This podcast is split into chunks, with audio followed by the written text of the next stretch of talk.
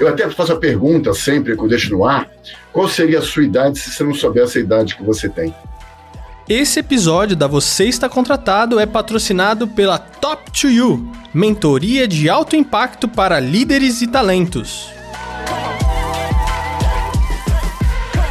Oi, pessoal, sejam bem-vindos a mais um episódio do nosso webcast. Eu e o Gedson estamos agora com o Mauro Weistock. O Mauro tá na telinha, ele tá lá no Rio de Janeiro. A gente tá fazendo de forma remota. Seja bem-vindo, Mauro. Bem-vindo, Mauro. Marcelo, Gedson, pelo convite. Um prazer estar com vocês. E a gente vai falar sobre marca pessoal, né? Um dos assuntos que o Mauro é, sobre os quais ele atua como mentorado. E aí eu vou mostrar aqui, chamar atenção. Vocês talvez tenham percebido aqui em alguns episódios nossos, aqui eu e o Jadson com a mesma camiseta, a nossa marquinha aqui do lado. Olha só, Mauro. Então, eu, Jederson e Mauro somos mentores da Top2, uma plataforma de mentoria que está aí disponível. Quem se interessar pelo assunto, dá uma olhada no site deles. Bom, Mauro, o que, que o pessoal te procura para conversar? É, normalmente nas mentorias, Marcelo, eu abordo o tema carreira 40 mais. Aqueles profissionais que estão no mercado de trabalho hoje e a partir do momento que eles chegam aos 39, 40 anos, eles têm é, um desafio. Né? Que mundo é esse que ele vai vivenciar após a cidade? Né? E aí a gente começa já a conversar sobre isso e aí eu tento com ele é, colocar é, caminhos e reflexões para que esse tema seja bem, bem adequado e, e, faça bem análises né, sobre perspectivas que ele tem na carreira após, após a cidade. Fiquei curioso com uma coisa agora, Mauro. Mas esse profissional, essa profissional que te procura, já está vivendo isso ou está se preparando para viver isso? Porque a, gente costuma falar, né? Se você não tem, você terá, né? Exatamente, já muito bem colocado. É, depende do momento de cada profissional. Alguns é, ainda querem sair da empresa naquele momento porque não estão felizes e aí estão procurando oportunidades em outros mercados, seja empreendendo, seja é, sendo recolocados. É, e outros nem estão pensando nisso ainda, mas estão dentro da empresa, querem crescer profissionalmente dentro da empresa, mas não percebem ainda que, paralelamente, eles podem fazer um movimento para, a longo prazo, terem muitas vezes o que a gente chama de planos paralelos, né? plano AA, que a gente chama, ou plano AAA estar dentro do mundo corporativo formal, o CLT, mas também abraçar o seu sonho em termos é, de realidade, né? executando um sonho que até aquele momento está no papel. Isso é fundamental enquanto aquele profissional tá, está dentro da empresa. Porque quando ele sai, ele perde tempo. Eu costumo falar que quando ele está dentro da empresa, ele não tem tempo, mas ele arranja tempo e consegue aquele tempo. Quando ele está fora da empresa, ele tem tempo, mas não tem tempo. Porque, na realidade, ele fica muito mais pressionado, ele está muito mais ansioso, ele está é, com um risco muito maior de errar. Então, é nesse momento que ele está naquele ambiente que ele precisa tentar se reinventar. Ele pode crescer profissionalmente dentro da empresa, pode ser promovido, perfeito, se esse for o objetivo dele. Agora, ele, paralelamente, ele tem que reforçar o networking dele perante o mercado também, além de dentro da empresa, e a marca profissional. Uhum. E é aí que você entra com a, o teu assunto, uma coisa que você tem falado muito nas redes, enfim, e você é procurado por isso, que é criar a sua marca pessoal e falar, né, e fazer isto acontecer realmente, né? E aí, Mauro, a gente fez a brincadeira aqui no início, né, mostrando a nossa marca, né, que é da você está contratada, a marca na camiseta, a gente está vestindo a camisa da empresa. E aí já vou te perguntar uma coisa. Isso aqui não é marca pessoal, né? Isso aqui é a marca da empresa, né? Marca pessoal é outra coisa, né? Exatamente, Gerson. a gente tem que tirar o sobrenome corporativo que muita gente, gente é, insere né, é, na nossa marca, né, no nosso sobrenome. E o nosso sobrenome é muito maior do que a empresa que momentaneamente a gente está prestando serviço. Porque eu vou dar um exemplo pessoal para vocês. Eu, alguns anos atrás, eu trabalhei muito tempo no Citibank. O banco, na época, era o mal do mundo, a gente fazia um endomarket, estava muito feliz lá dentro, e de repente o banco resolveu ir para São Paulo, a sede do banco. Eu não tinha a menor ingerência naquela decisão global do banco. E eu, naquele momento, não pude ir para São Paulo. Ou seja, eu tinha que sair do banco. E aí eu tinha dois movimentos que eu podia fazer. Ou é, continuava na CLT e procurava outro banco e falaria o seguinte: Olha, eu sou Mauro do Citibank e eu queria uma vaga nesse banco. Como assim, Mauro do Citibank? Isso não existe. Aliás, eu nem podia falar isso porque eu estava fora do Citibank. Né? E eu, era Mauro. E, e Mauro tem milhões de Mauros no mercado. Né? Então, eu não estava me diferenciando. E aí eu percebi que existia vida após o Citibank. E eu resolvi abrir minha empresa, há quase 30 anos atrás. E nesse movimento eu percebi que aquelas nomenclaturas que a gente usava dentro do Citibank só serviam para dentro do Citibank. Não era do mercado financeiro, era para dentro do Citibank. Aquela verba publicitária que a gente tinha, gerenciava aquela verba toda, grandes prêmios, que a gente ganhava, prêmio comunista, prêmio...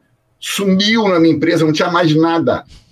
O salário no final do mês era zero. Chegava o dia 30, 31, 2, 3, 4, 5, 10, nada de aparecer o salário no final do mês. Aquele estagiário que eu, da minha empresa, eu tinha que pagar o dinheiro que eu não tinha, porque eu não tinha faturamento ainda. E a equipe toda que eu tinha no Citibank deixei lá para trás. E aí eu comecei a perceber que o que eu levei do Citibank para a minha empresa foi o conhecimento, foi a experiência, foi o networking e, infelizmente, eu não levei justamente o meu sobrenome real, a minha marca profissional.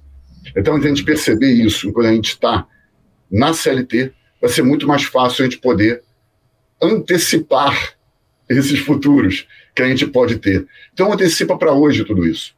Hoje é o momento exato de começar a planejar e executar. Eu falo muito, Gerson e Marcel, da ambidestria, que muitas vezes se refere ao mundo corporativo, em que a gente olha a realidade hoje, entrega resultado hoje, mas vai pensando nas tendências do amanhã. E isso eu trago também para o dia a dia nas mentorias. O profissional também precisa ser ambidestro.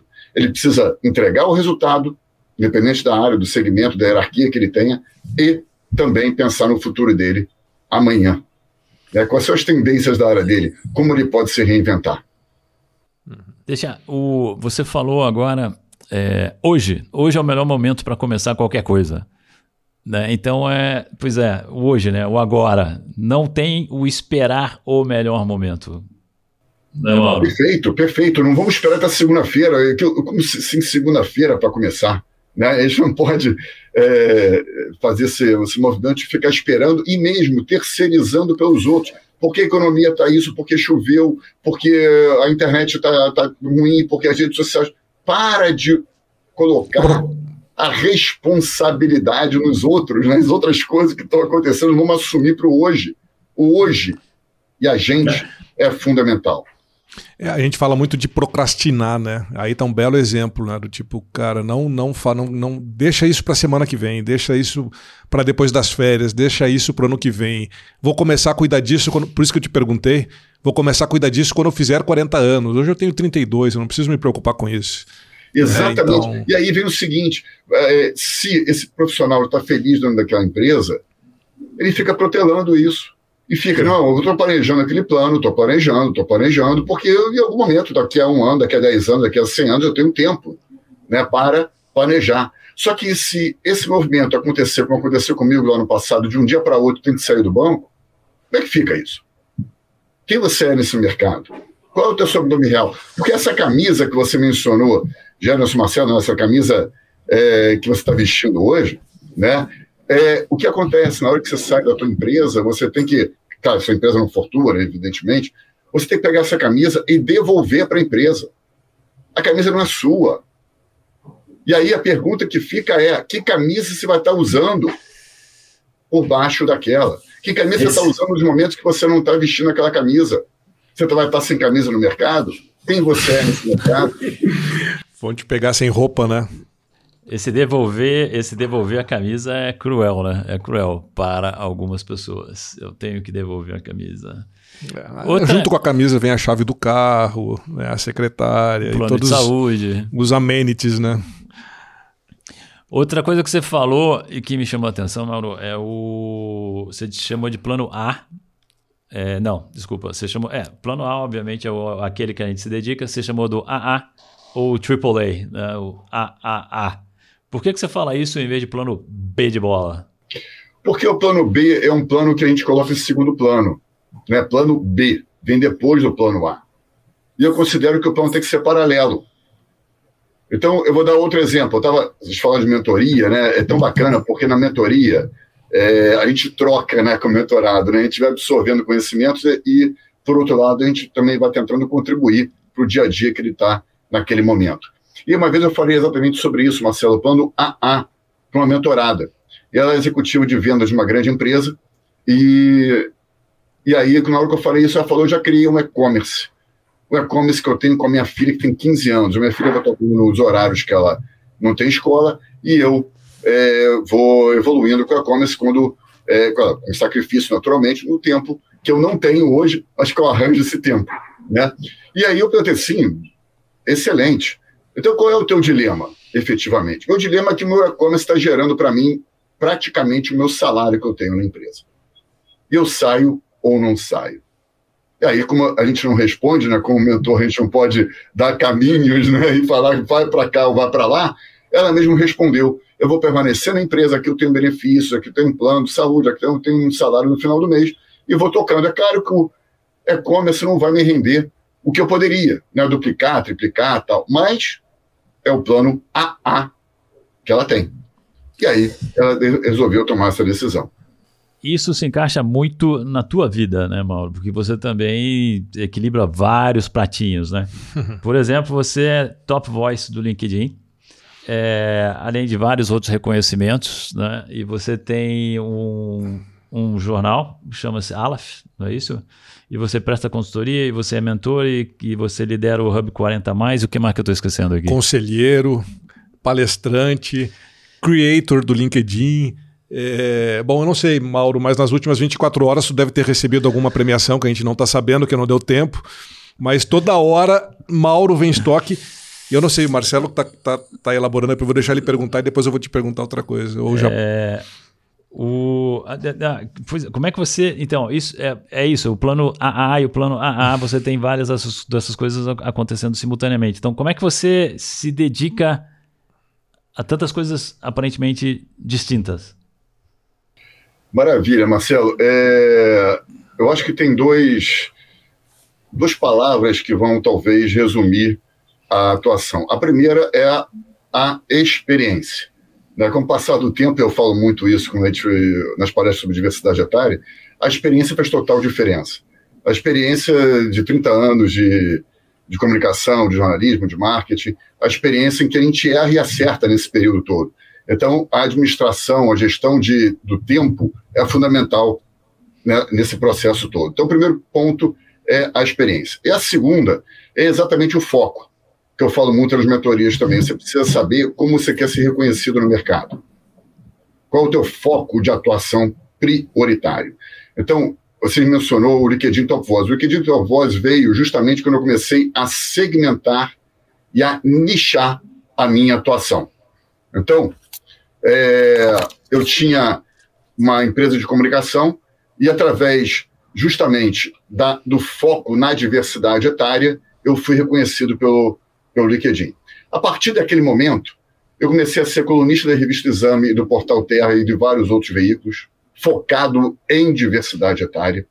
Eu comecei a receber algumas premiações que você citou, Gerson, na área de RH. No RH Summit eu fui é, eleito também, na, em, na TOTS, enfim, em vários momentos e várias empresas de grande porte me elegeram também. RH, uma área que eu não tenho formação. Eu fui aí em São Paulo receber o prêmio Líder Inovador em Saúde. Também não tenho nenhuma formação em saúde.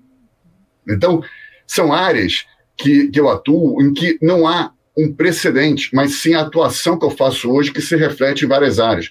Você falou do conselheiro.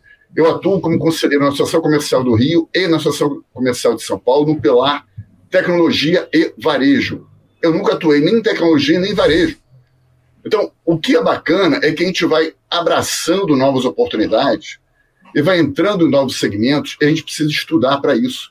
Então, o aprendizado contínuo nos dá essa possibilidade também de a gente interagir, ampliar o nosso network e, ao mesmo tempo, nos enriquecer. Enriquecer com tudo e com todos. Porque não é só em live, não é só em podcast, não é só em aula. É com cada um que a gente interage. A gente aprende. Eu aprendo com as centenas de mentorias que eu fiz através da Top 2 Aprendo, e eu falo quando a gente fala mentoria, tem que deixar claro que mentoria é bilateral. Né? Porque é, muita gente tem mania de falar mentoria reversa. Né? Para mim, não, não existe mentoria reversa. Né? É, é, a mentoria tem que ser dos dois lados. Ela tem que contribuir para os dois lados e acrescenta realmente para quem está mentorando e é o mentorado naquele momento, que pode ser invertido depois. Né? Então não há problema nenhum nisso. Agora, quando você fala mentoria reversa, você está colocando alguém no patamar superior, que é o primeiro, e depois vem o segundo, o que eu, eu não acho adequado nessa. É, nos dias de hoje, né? Colocar alguém não. como superior. Muito bom, muito bom.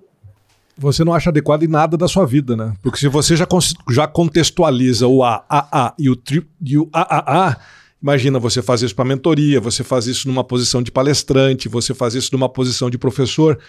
É, e aí, Mauro, tem duas coisas que eu acho que faz parte também da tua construção.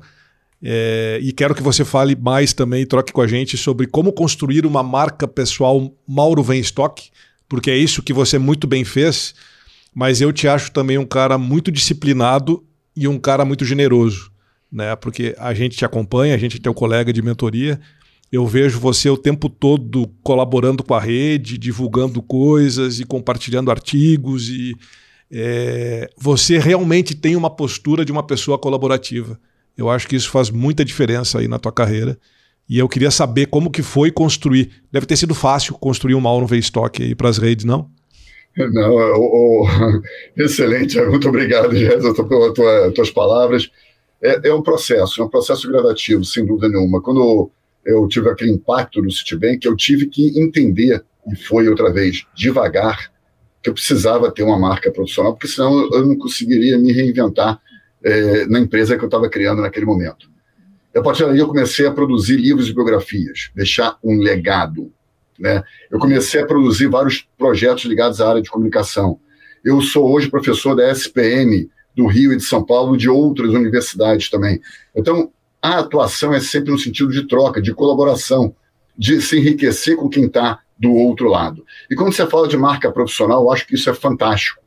Por exemplo, é, há uma ferramenta que é fantástica, maravilhosa para reforçar o network e a marca profissional, que é justamente o LinkedIn. O LinkedIn hoje no Brasil tem mais de 63 milhões de usuários. E usuários, entenda, profissionais conectados. Então, esse profissional ter que estar de maneira assertiva dentro dessa rede. E não é só estar, colocar um nome na rede, é realmente ser protagonista daquela rede. Eu comparo muito o LinkedIn uma academia de ginástica. Né? É uma comparação que eu faço até em artigos que eu já escrevi. Não basta você se matricular naquela academia de ginástica, você tem que frequentar a academia. E também não é suficiente você frequentar a academia falando com o professor, tomando um cafezinho na academia, porque a academia de ginástica não foi feita para tomar cafezinho exclusivamente, né? Então, o que, que tem que fazer? Sentar lá e fazer o exercício.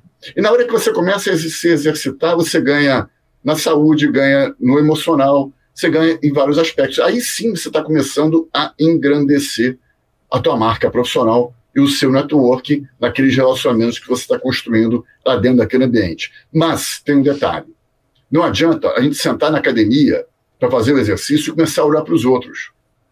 Isso é fundamental. Olha para a gente mesmo, na nossa evolução. O nosso objetivo é diferente do outro. O nosso organismo é diferente do outro. Então não adianta olhar para um outro cara que está do lado e falar assim: ele está muito forte.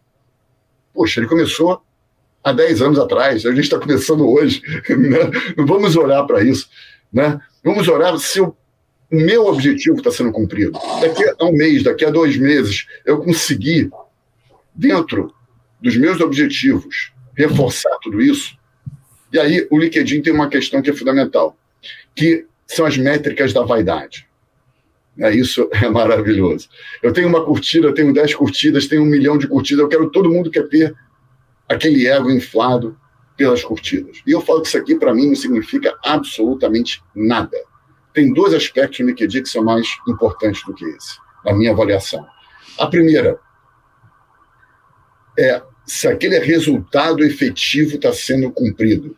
Você está evoluindo com aquilo? Você está recebendo proposta? Você está conseguindo interagir, você está recebendo convite. Então, primeiro é o teu objetivo, seja ele qual for. Está sendo o teu objetivo é emagrecer, não é ficar forte. Então, não olha para o outro. Vamos emagrecer. Né? Isso não vai ser de uma hora para outra. Mas você vai emagrecer. Daqui a um mês, daqui a dois meses, daqui a três meses, isso começa a fazer sentido. E o outro, que é justamente baseado no networking, é o quanto as outras conexões estão compartilhando e replicando o teu nome dentro dessa poderosa rede chamada LinkedIn. Uhum. Porque isso é um indício fortíssimo de quanto você está sendo visto e está sendo lembrado pelas pessoas. Então, quando você recebe, por exemplo, pode ser inbox ou publicamente, uma mensagem assim: vi essa reportagem, eu me lembrei de você. Olha que incrível. É porque uhum. os outros têm que lembrar de você. E vão lembrar de você quando você consegue transmitir conteúdo agregador, conteúdo relevante e autoral. Marcelo, nós dois somos mentores da Top 2 You. Explica para nossa audiência quem é e o que faz a Top 2 You. Pois é, Gerson, eu estou com a Top 2 desde o início da operação. É uma plataforma de mentoria B2B, cuja curadoria é feita de uma maneira muito cuidadosa pelos três sócios fundadores. Top 2 You, mentoria de alto impacto para líderes e talentos. Acho que dá para fazer um paralelo aí dizendo a, a massa muscular que se ganha numa academia é o que a gente chama de reputação nas redes, né? Você criar uma massa de reputação para aquilo que você está falando, aquilo que você está colocando nas redes, está reverberando, né? E como me veem, né? E quem, quando o Mauro Vestock aparece, o que, que as pessoas já sabem que vão receber de conteúdo, né? Eu acho que isso que é, que é importante. É, inclusive, eu faço até um paralelo, um desafio, né? Pra, até para quem está nos ouvindo, de pensar no seguinte: foca tenha um nicho bem específico, exatamente para você poder ser reconhecido, né, Jérison? Então, hum. Por exemplo, é, se você for fazer uma palestra num evento, qual seria o tema que você colocaria em 30 caracteres lá? Olha o desafio que eu quero propor. Porque na medida em que você começa a nichar, você começa a ser reconhecido por aquele, é, aquele segmento específico e não necessariamente aquele segmento específico ele vai ser pequeno. Quando eu escolhi a diversidade etária, né, particularmente o público 40 mais, é, é interessante até fazer esse paralelo, porque eu comecei com SG, dentro do SG, o S, dentro do S, pessoas, dentro de pessoas, diversidade, e mesmo assim eu comecei a nichar mais ainda. E aí, dentro do, do diversidade, diversidade etária. E dentro dos 40 mais, a gente está falando hoje de 86 milhões de brasileiros. Então o público não é tão pequeno assim. Né? então é só para dar esse exemplo. Vamos, vamos falar mais disso, Mauro. Por que, que você. O que, que te motivou a trabalhar com o público 40 mais? Excelente, Marcelo. É, primeiro, lá atrás, eu já há 30 anos eu já lidava com esse tipo de público, na medida que eu produzia e publicava biografias. E através da biografia você consegue deixar um legado. E aí eu comecei a perceber que o legado não é aquilo que a gente deixa simplesmente para as pessoas, é o que a gente deixa nas pessoas. Isso faz total diferença. Então, esse biografado, ele transmitia através da, da biografia do livro impresso daquela época, hoje é PDF, são outros formatos, mas o livro impresso, através do conteúdo dele, toda a história de vida, os ensinamentos, a experiência e isso fica para outras gerações. Então isso é fortíssimo. E a partir dali eu comecei a evoluir, comecei a fazer várias, várias biografias diferentes para vários é, executivos, principalmente de grandes empresas.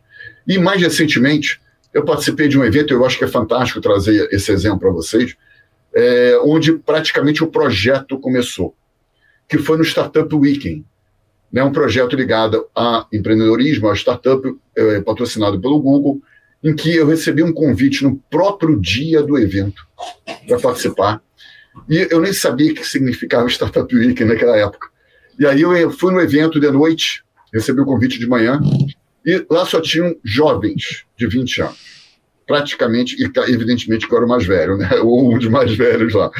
É, e tinham 150 pessoas lá, participando, interagindo e criando uma startup do zero em 54 horas, que é o objetivo do evento. Ou seja, integração entre as gerações. Olha que fantástico isso. Primeira percepção minha. Segundo, no final desse tempo, desse período, a gente tinha que apresentar um projeto.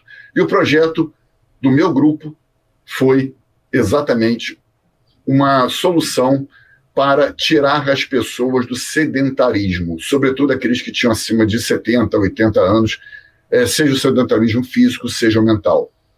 O, Mauro, o teu grupo eram pessoas que você não conhecia até aquele momento, né? E todos com metade da tua idade, provavelmente. Exatamente. metade da minha idade e que eu não conhecia ninguém daquelas 150 pessoas. Porque a gente forma grupos aleatórios. E eles também não se conheciam, né? Era todo mundo novo. Né? Exatamente, praticamente ninguém se conhecia lá dentro. E nesse projeto, é, a gente levava é, ensinamentos sobre idiomas, sobre tecnologia, sobre é, tudo que aquela, aquela pessoa é, poderia é, adquirir através da plataforma. Ou seja, a gente falava com um público acima de 60, 70 anos. Conclusão da história. Nós ganhamos o evento, esse desafio, na metade do evento. Dos 12 grupos, a gente nem ouviram os outros depois da nossa apresentação. E o nosso grupo era o mais fraco de todos, em todos os sentidos. É, a apresentação era, tinha dois slides, outra tinha QR Code, tinha um monte de coisa. E, ou seja, a gente tocou no coração de cada um. E finalizando aquele evento, eu comecei a tentar entender que magia foi aquela. Por que todo mundo veio falar com a gente? Por quê? Todo mundo tinha um pai, tinha uma mãe, tinha um avô, tinha uma avó que precisava daquela solução. E aí eu comecei a descer. Eu fui para o público 50 a mais, que eu falei 60 a mais está precisando, vamos descer um pouquinho para inserir no mercado de trabalho também esse público, para evitar que cheguem lá mais sedentários. E aí eu comecei a fazer postagem no LinkedIn, foi aí que o LinkedIn me qualificou como LinkedIn Top Voice, mas era o Hub 50 mais. Na mesma semana, eu comecei a perceber, pela, pelo retorno dos comentários no LinkedIn, que tinha muito público entre 40 e 50 anos que estava fora do mercado. O número de desemprego era muito grande, milhões de pessoas. E aí eu comecei a receber as seguintes mensagens. Eu tenho 41, tenho 42, tenho 43, não posso participar do Hub? Eu falei, meu Deus, o que está acontecendo aqui no Brasil? Não, como é que eu, eu posso inserir esse público? A gente realizou um evento que era para 50 pessoas só para validar a solução e teve quase 300 pessoas no evento. Então, juntando todos esses pontos, eu falei, bom, então eu vou ter que descer. O público agora vai ser 40 a mais. Vamos lançar Hub 40 a mais. Maravilha. Primeira semana com logotipo na rua, a Época Negócios faz uma capa dizendo velho aos 35 anos. Aí eu falei, 35 anos não. Vou manter 40 e vou subir para 50 assim que eu puder. Porque 35 anos já é exagero demais. Né? E aí foi, agora recentemente, ano passado, foi feita uma pesquisa é, do Infojobs que é, concluiu que 70% dos profissionais no Brasil que têm acima de 40 anos já sofreram atitude preconceituosa em relação à idade. E mais recentemente, a revista Você RH divulgou que 24% dos profissionais acima de 30 anos já sofreram esse tipo de preconceito também. Então é totalmente lamentável uma situação desse tipo. Então, cada vez mais, a gente, como influenciador, e eu falo a gente, todos nós, dependente do número de seguidores, somos influenciadores digitais hoje, temos o dever e a obrigação de sermos anti-etaristas, como antissexistas, anti-preconceito, qualquer tipo de preconceito que a gente venha é, é muito bizarra essa atitude, né? Muito, assim, não dá para entender. Você, nas suas falas também, Mauro, você traz muitos exemplos de pessoas mais experientes é, realizando coisas incríveis, né? Compartilha com a gente aí um, um ou dois casos desses, assim, que, que te vem à mente agora. Olha, os casos acontecem todos os dias de reinvenção profissional. Pessoas que estavam com 50, 60 anos numa é, uma carreira resolveram mudar de carreira de, um, de uma hora para outra. Né? Pessoas que é, entraram em outros mercados, que vislumbraram novas oportunidades, isso é incrível. É, olha, quem me acompanha no LinkedIn, é casos reais que a gente está falando. E, e são profissões, muitas vezes, que a gente não tem a percepção lá atrás. Vou dar um exemplo para você. Tem uma, uma menina de 93 anos uma menina, foi legal a maneira que você colocou. Uma menina de 93 anos, ótimo. Que ela criou com as filhas e netas uma, um canal no Instagram. Isso foi um pouquinho antes da pandemia, ou muito próximo da pandemia. Hoje ela já está com 60 mil seguidores, vende coxinhas pelo Instagram. É aqui no Brasil. Aqui no Brasil. E ela hoje vende coxinhas, ela está com as filhas e netas alavancando esse projeto dela. Ela é, ela virou personagem tem um desenho, uma caricatura dela. É, ela faz lives sobre criatividade e empreendedorismo. E ela ensina tudo isso. E a vitalidade que ela tem é incrível. Eu até faço a pergunta sempre que eu deixo no ar: qual seria a sua idade se você não soubesse a idade que você tem?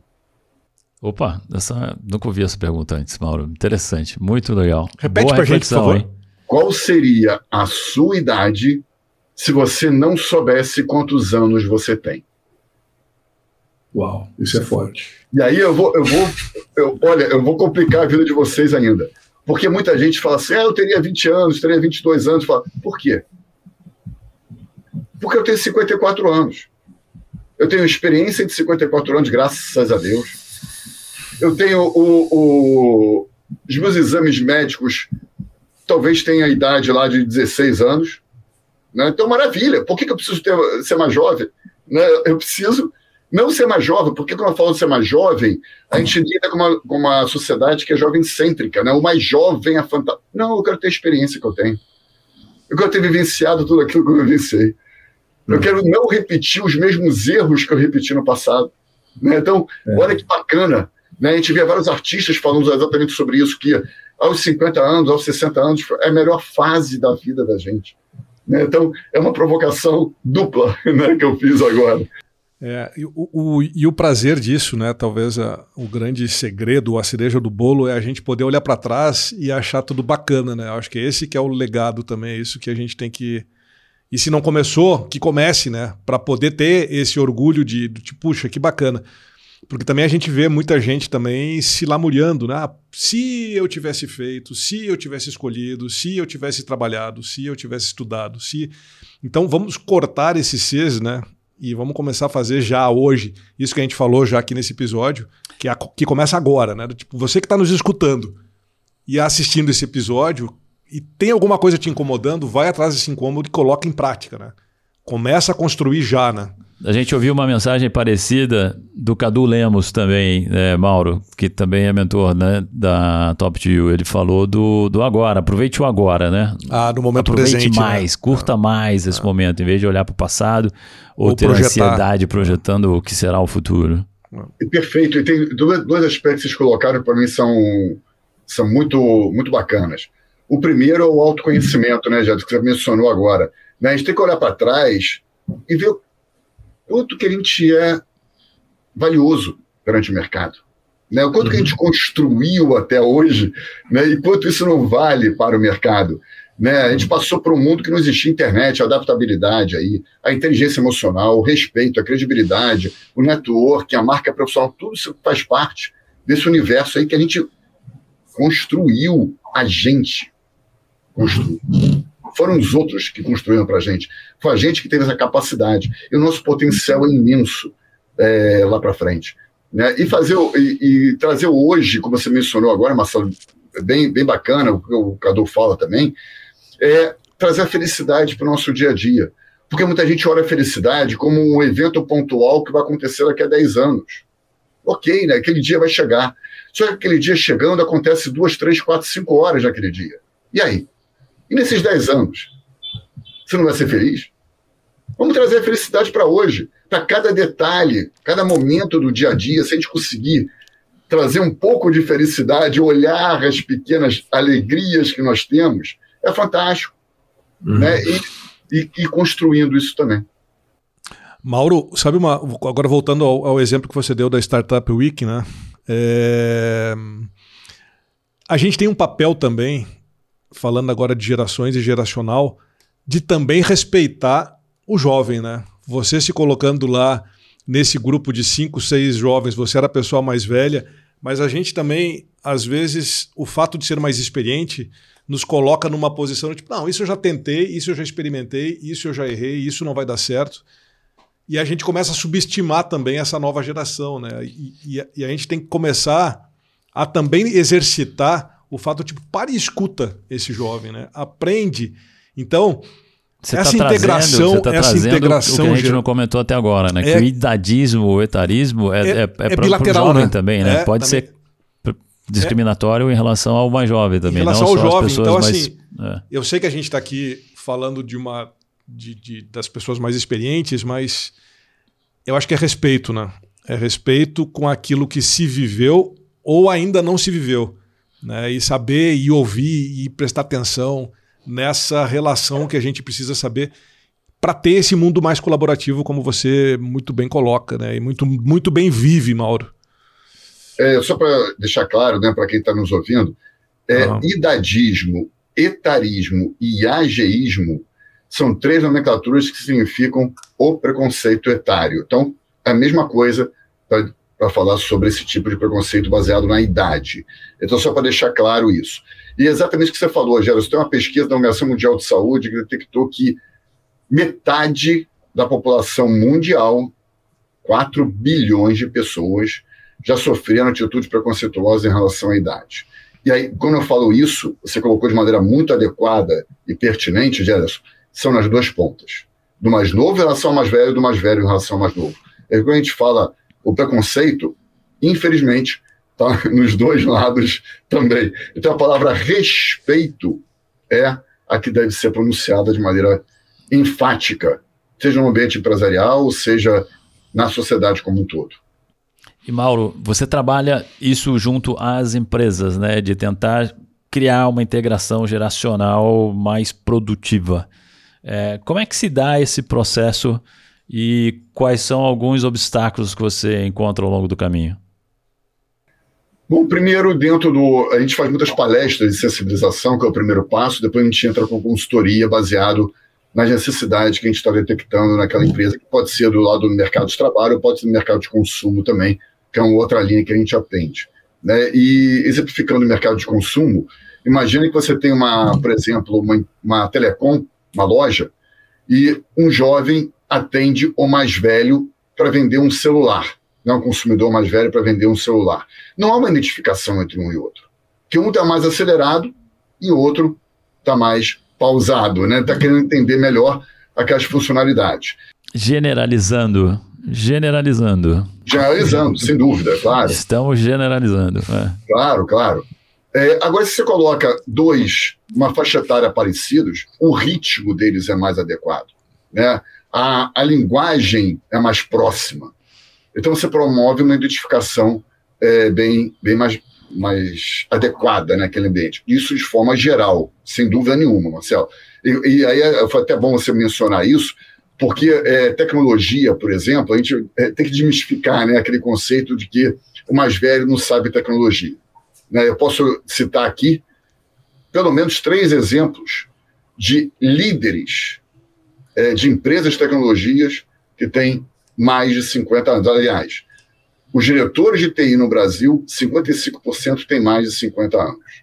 Interessante. E aí vou citar esses três, três líderes. O é, CEO do, do WhatsApp da América Latina, Guilherme Horn, tem acima de 50 anos. O CEO do LinkedIn, Milton Beck, tem acima de 50 anos. Alex Sapiro, que foi até pouco tempo atrás CEO da Amazon, agora está no SoftBank, também tem acima de 50 anos. Ou seja, três grandes exemplos de grandes empresas né, mundiais que têm acima de 50 anos entre os seus CEOs, é, na América Latina e no Brasil. E quando você citou as empresas, é importante a gente falar que diversidade rima com lucratividade no final das contas. Os números são gigantescos, mas é isso que a gente tem que provar para aquele ambiente. Além dos custos, claro, é, de justiça que aquele profissional pode entrar, né, seja pelo ambiente de trabalho, seja pela seleção, pela demissão, porque a contra-lei, né, qualquer tipo de preconceito, e a idade está incluída aí.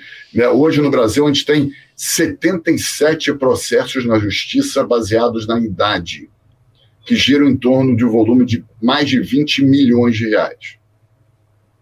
Justiça do trabalho, que eu estou me referindo. E em termos é, globais, nos Estados Unidos, por exemplo, a perda de produtividade em um ano é estimada, em 2050, lá nos Estados Unidos, em 3,9 bilhões de dólares no preconceito de idade. Então, os números são muito grandes. E se a gente conseguir amenizar tudo isso, a gente vai trazer um ambiente muito mais é, adequado para o trabalho profissional, o, o, o, clima da organização vai ficar muito mais leve, com a maior, o, o maior contribuição de cada uma das idades, cada uma vai trazer o que tem de mais relevante. E essa troca é fundamental para a inovação, para a criatividade, para o resultado financeiro no final das contas.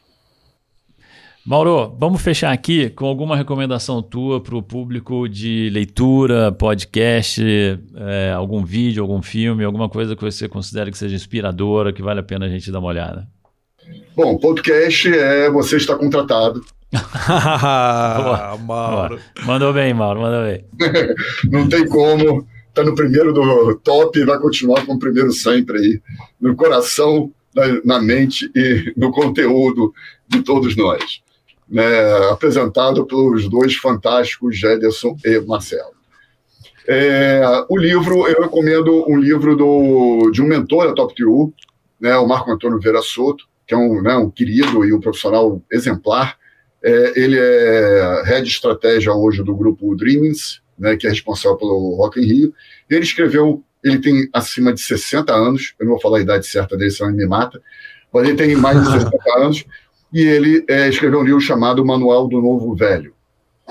E, na realidade, ele mostra que esse novo velho é muito mais novo do que velho. Né? E, na realidade, pegando é, essa terminologia, a gente não quer ser velho, a gente quer envelhecer. Né? O que é uma coisa totalmente diferente da outra, porque a gente envelhece todos os dias, independente da nossa idade. E ser velho já é uma outra conotação. Né? Então, esse aqui é. E é claro, é, em termos de filme, eu vou me repetir, mas o Senhor Estagiário, evidentemente, que é o clássico, né, que eu não posso deixar de, é, de informar, mas tem, quem quiser é só me abordar. Tem muitos e muitos outros filmes e séries que a gente pode recomendar sobre esse tema.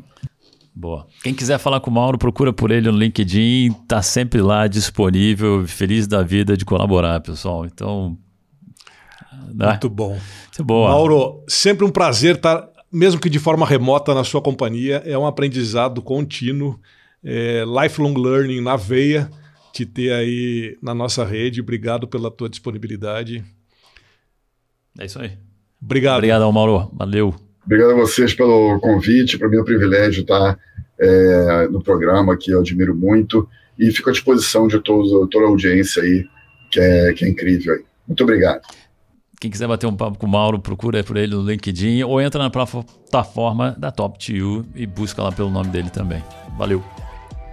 Esse episódio da Você Está Contratado foi patrocinado pela Top 2 mentoria de alto impacto para líderes e talentos.